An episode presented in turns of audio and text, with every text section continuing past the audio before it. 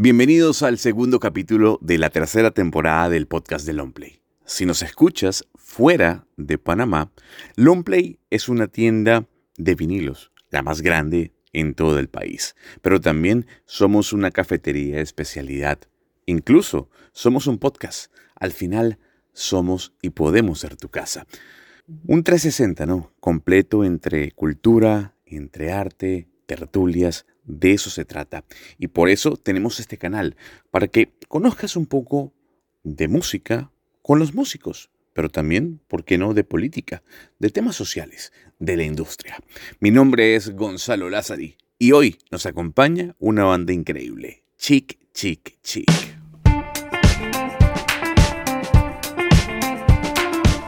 Oriunda de California, exactamente de Sacramento, tuve la oportunidad y el gusto de conocerla hace unos 16 años. 16, 15 años. Me la presentó Iván Losher. Iván Losher fue tal vez de las voces más importantes dentro de la locución latinoamericana. Fue, por ejemplo, la voz de HBO. Él ya no está con nosotros. Pero en aquel entonces y pidiendo excusas por esta opinión o esta anécdota personal, pero para que entiendan un poco de dónde viene mi conocimiento de la banda, Iván me dijo en aquel entonces, oye Gonzalo, escucha esta agrupación, Chic, Chic, Chic, y se escribe con tres signos de exclamación. A partir de ese momento, viendo cómo se escribía la banda o el nombre de la banda con tres signos de exclamación, me quise adentrar un poco en, su música y le he seguido la pista desde aquel entonces.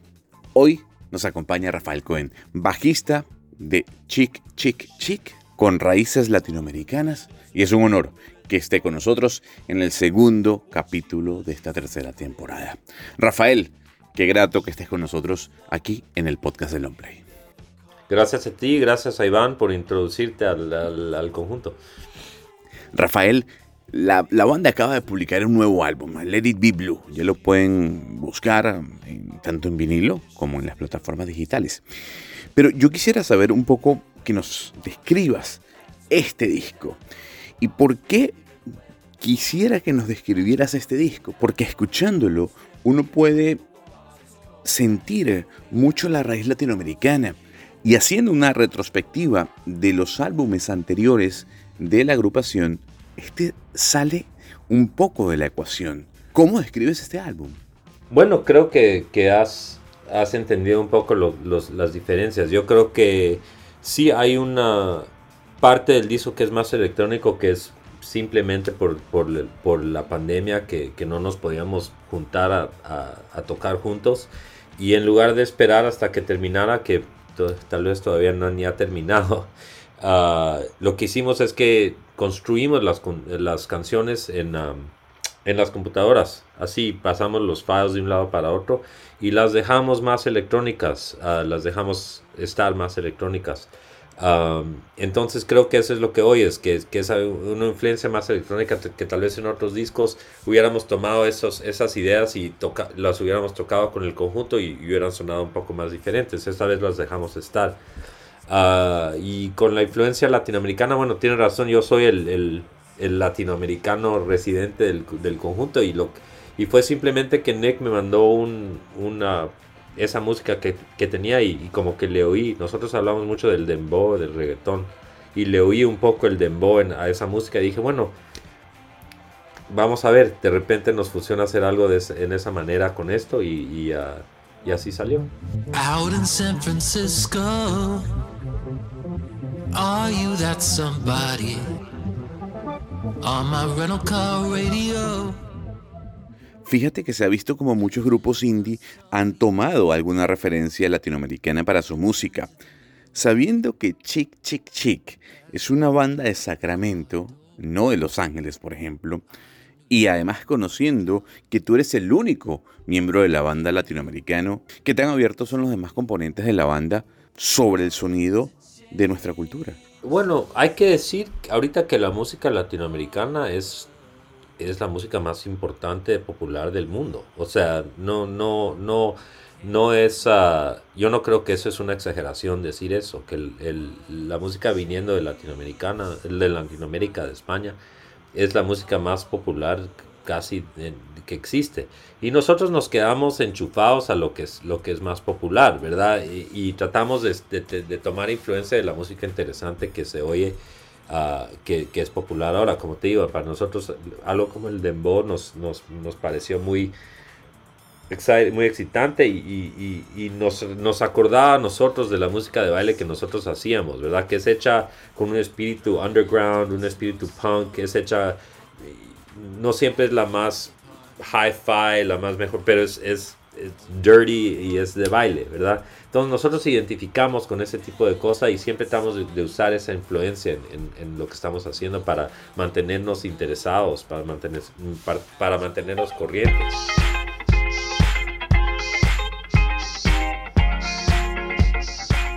Rafael, esta pregunta se la hice la semana pasada a Alex Capranos, el vocalista de Frank Ferdinand, em, en el que además fue el primer capítulo del podcast de Longplay.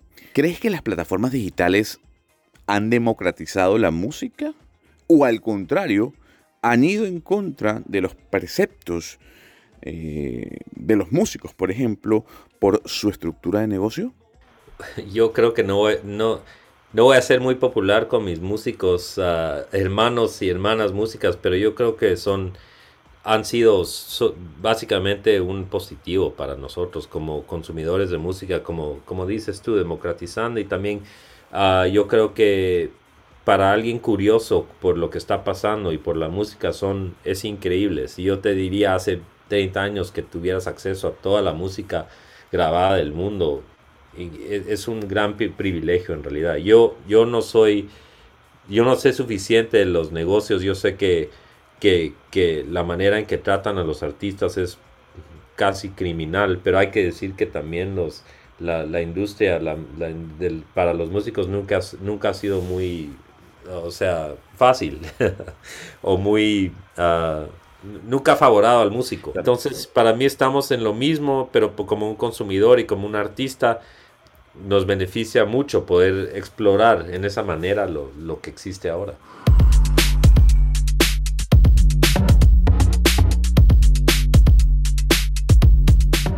Rafael, la canción que suena al fondo en este momento que nos acompaña se llama Panama Canal y aparece dentro de Let It Be Blue, que repito es el último álbum que se publicó de, de la banda hace cuestión de par de meses. ¿Por qué ese nombre? ¿De dónde surge Panama Canal? Ah, sabes que yo tengo familia en Panamá también y, en Costa Rica, pero uh,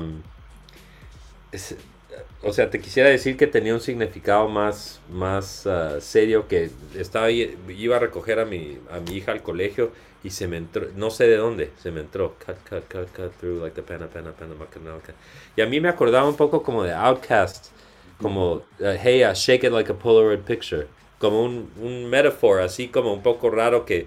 Y, y, me, lo grabé en mi teléfono, en mi iPhone, para, para no acordármelo, se me olvidó. Y un día mirando por el iPhone dije, ¿qué fue esto?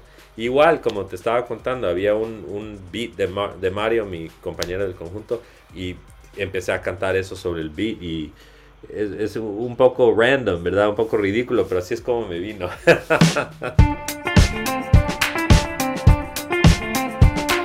Rafael, como músico, ¿cómo te cambió la pandemia? O sea, me afectó el, mi, banco, te puede contar más que nadie. Ah, pero no, fue, fue difícil, ¿verdad? Fue, y hubieron momentos donde pensé, yo voy a grabar cinco discos, estoy en mi casa, solo voy a hacer tres canciones al día. Y momentos donde dije, ¿qué va a pasar con, con, este país y con mi vida? Y no hacía nada, ¿verdad? Entonces pasé como todos, pasé muchos bajones y subidas y todo. Ah, y, uh, y, en realidad fue, fue difícil, pero me ayudó mucho tener este disco. Yo creo que a, nosotros trabajar en este disco y pensar que estábamos uh, utilizando las limitaciones que teníamos, tal vez en una manera que, que nos, nos, nos hacía explorar un lado diferente de nuestra creatividad. Hablemos de esas raíces latinas, pero en el ámbito político-social. Sabe Rafael que nuestros países viven momentos muy duros en temas sociales y en temas políticos. ¿Crees que los músicos tienen el deber de levantar su voz y acompañar las luchas sociales? O sea, ¿el músico debe ser una figura política? Sabes, hay momentos donde, donde, donde piensas que tal vez tienes una avenida para, para tal vez decir algo.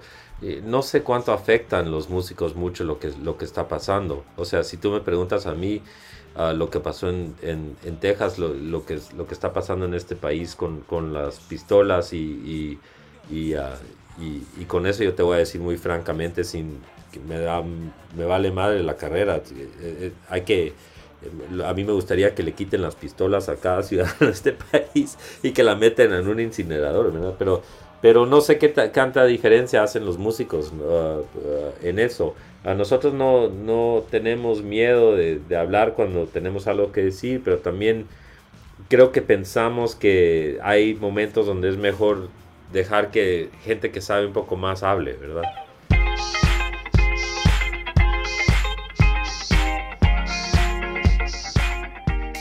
Rafael, la última pregunta eh, tiene que ver con la diferencia entre el vinilo y el streaming, sobre todo con este nuevo álbum.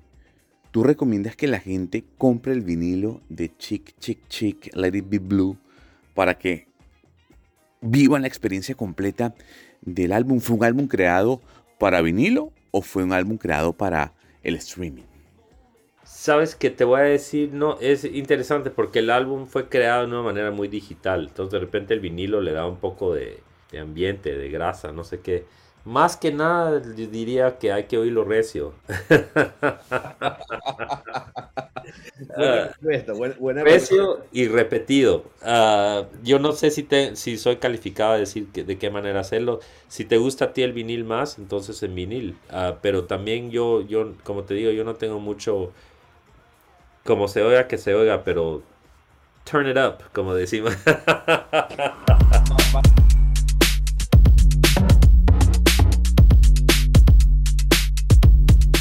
Rafael, qué honor poder conversar contigo. Amamos la banda, amamos la música indie, sabemos de su recorrido, están en este momento en Europa girando y qué placer, qué honor que sean parte de este podcast. Además, la primera entrevista que da Chic, Chic, Chic para Panamá. Gracias por habernos acompañado el día de hoy en el podcast de Longplay. A ver cuándo venimos a Panamá, me encantaría ir algún día. Muchísimas gracias. Y así llegamos al final de este segundo episodio de la tercera temporada del podcast de Longplay. Síguenos en nuestras redes, arroba Longplay Panamá. Y si te gustó, compártelo. Cada semana tenemos una entrevista nueva.